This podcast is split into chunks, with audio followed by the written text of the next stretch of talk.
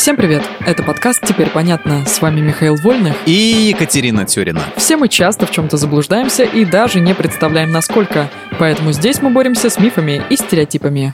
Мифы про демократию в Греции и Олимпийские игры. Так, ну, афинская демократия существовала около 200 лет и считается первым демократическим режимом в мире. Скучно. Да подожди. Поэтому нетрудно сделать вывод, что древние греки жили в равном демократическом обществе.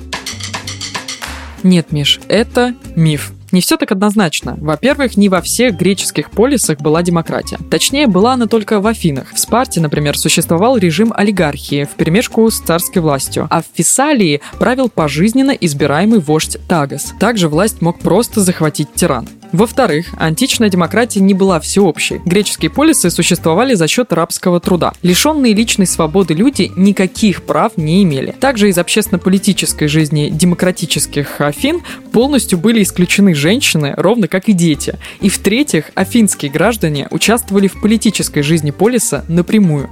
Голосовали за принятие решений, могли выносить предложения и возражения на народном собрании. Ты очень много сейчас сказала, и я половину прослушал. Так получается, современная современная демократия не похожа на ту древнегреческую? Так и есть. Нынешняя представительная демократия, при которой мы поручаем политикам отстаивать наши интересы, уходит корнями в 18 век, а не в древний мир. Такие дела. Ясно. А еще, кроме демократии, Древняя Греция знаменита своими Олимпийскими играми. В современном спорте скандалы и махинации не редкость. А вот интересно, древние атлеты соревновались честно? Совсем нет. Жульничество, подкупы, грязные трюки были на Олимпийских играх с самого их появления. И для этого был не слабый такой стимул. Кроме славы и почета, победа на состязаниях в Олимпии нередко сулила внушительное денежное вознаграждение, пожизненное право на бесплатное питание и возможность выступать за деньги и ценные призы на соревнованиях поменьше. С подкупом судей все понятно, а допинг в то время тоже был? Спрашиваешь еще. Атлеты употребляли травяные настои, ходили к колдунам, чего только не придумывали. Травяные чаи и колдуны. Шикарный допинг. Кстати, тех, кого поймали на обмане, ждал штраф.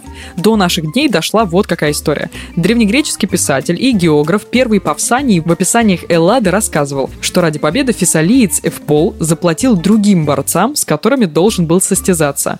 Эвпола разоблачили, и он вынужден был заплатить штраф. Деньги с нечистых на руку спортсменов уходили на постройку статуи Зевса, которые ставили на пути к Олимпийскому стадиону.